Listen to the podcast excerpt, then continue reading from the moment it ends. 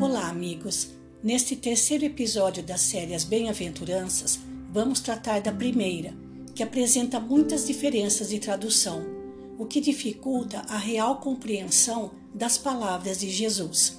Ela foi redigida da seguinte forma: Bem-aventurados os humildes de espírito, ou então, Bem-aventurados os pobres de espírito, porque deles é o reino dos céus. Por isso, mais uma vez, nós buscamos os esclarecimentos do professor Severino Celestino em seu livro O Sermão do Monte. Ele diz que no hebraico a palavra ani significa exatamente humilhados, mas ao ser traduzida para o grego, ela foi substituída por pitoco, que significa pobre. Por isso, o hábito de traduzir a expressão humilhados de espírito por pobres de espírito dificulta a interpretação do verdadeiro significado desta primeira exortação de Jesus. Resta-nos agora compreender então qual o significado de humilhados de espírito.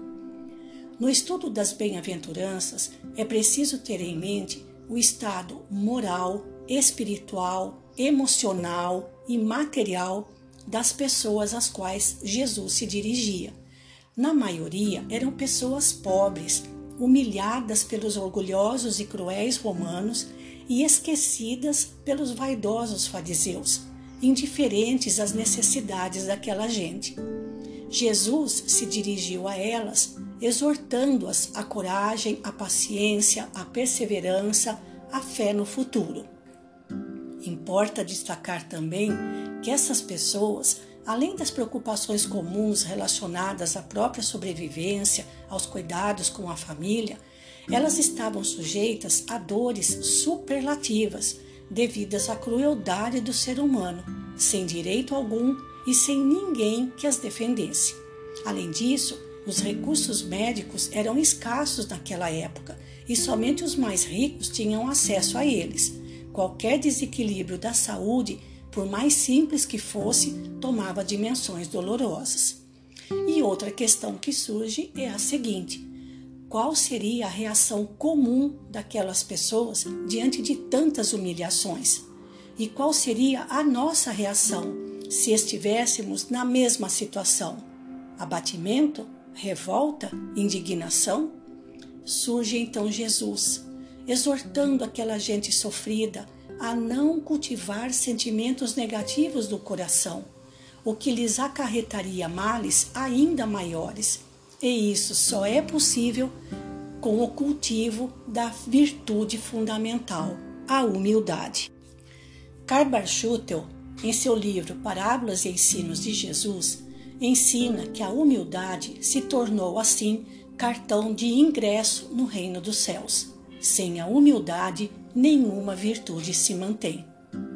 Mas, infelizmente, ao se traduzir humilhado por pobre de espírito, passou-se a confundir humildade com pobreza. Mas o que é a humildade? É o reconhecimento de nossa pequenez diante da grandeza do universo, a consciência de que tudo é criação divina, que estamos na Terra como usuários e não proprietários que somos todos irmãos, portadores da mesma centelha divina. Conquistamos a humildade quando nos submetemos aos desígnios divinos, sem revolta no coração, quando aceitamos as dificuldades da vida, reconhecendo que estamos sujeitos a enganos.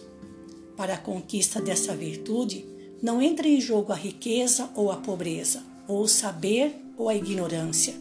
Assim, Karl continua dizendo: não é a ignorância e a baixa condição que nos dão o reino dos céus, mas sim os atos nobres, a caridade, o amor, a aquisição de conhecimentos que nos permitem alargar os planos da vida em busca de mais vastos horizontes além dos que avistamos.